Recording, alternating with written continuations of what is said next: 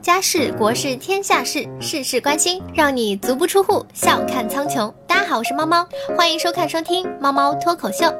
重庆警方查获一百三十六个车顶雪人。一月二十三日，重庆下雪啦，不少车主将雪人堆在爱车顶上，以此来庆祝下雪。警方查获车顶雪人车一百三十六辆，并对这些车主进行批评教育。雪人和车顶铁皮摩擦力很小，一旦融化，造成的后果不堪设想啊！会砸到小朋友的吗？就算砸不到人，砸到花花草草也不好呀。就算花花草草也砸不到，非法改装车辆也有罪。可是你们难道不觉得南方的雪人画风略萌吗？嘿嘿嘿，广东也下雪啦，心疼广东的朋友。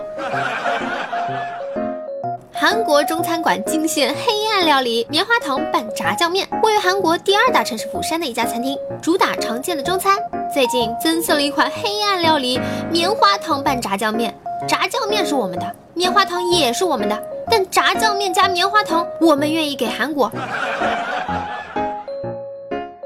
我们知道圆珠笔呀、水笔呀，笔头都会有一颗很小的球珠。然而你知道吗？我国目前仍造不出笔球珠，还需要进口。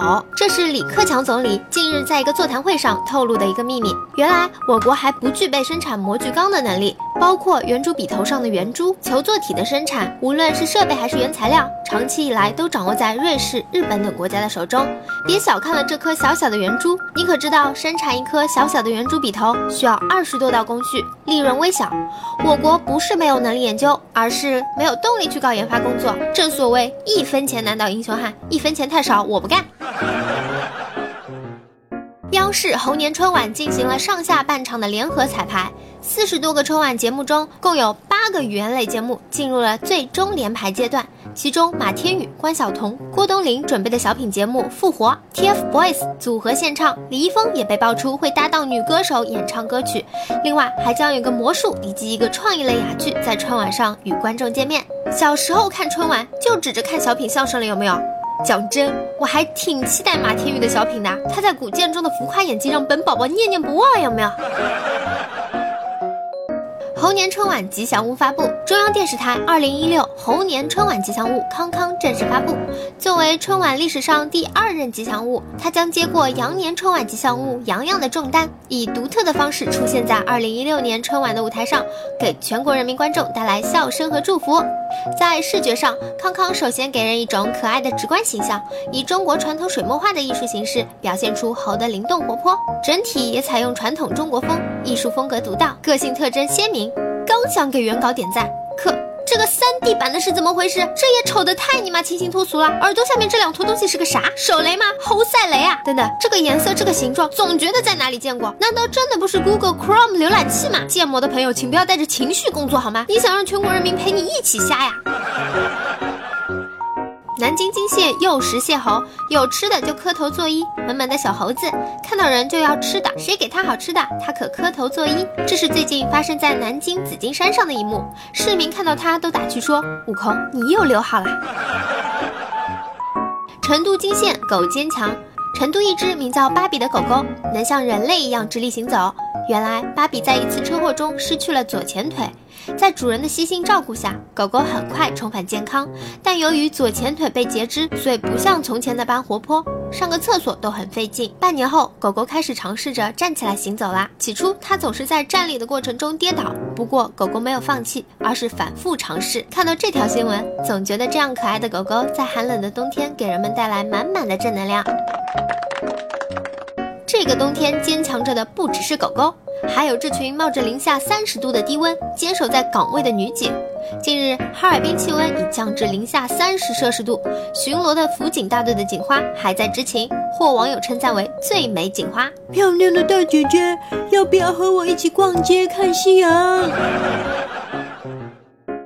警花冒着严寒工作，下面这位一定是最敬业的明星啦！二十一日，正在上海录制的浙江卫视女团养成音乐真人秀《蜜蜂少女队》流出吴奇隆现场工作照。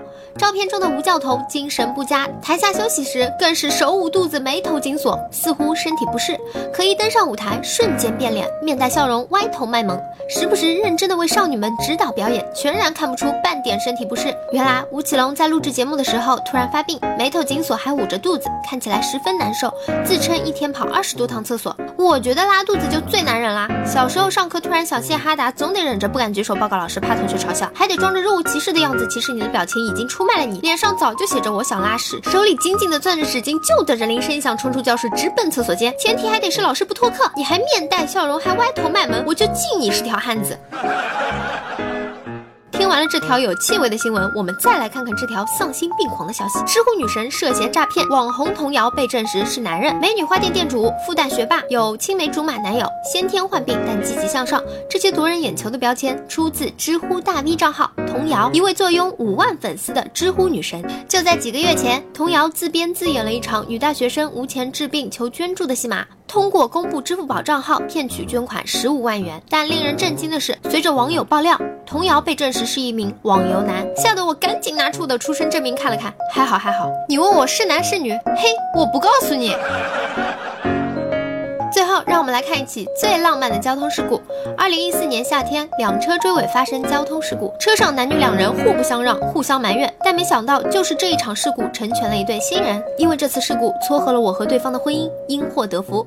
一月二十三日，江西省交警冯警官收到一条当事人黄某发来的短信，告知他与事故另一名当事人李某已经登记结婚。看个新闻报道交通事故都被虐狗，还让不让人好好吃狗粮啊？二零一六年，你准备脱光了吗？祝你脱光成功！晚婚假都没了，你还磨叽啥？等到七大姑八大姨二胎了，你还没对象吃年夜饭的时候，怎么反击？难道你准备吃一辈子狗粮吗？嗨你妈逼去相亲！开门快递，你的女朋友到了啊？不是，你的抱枕到了，出息！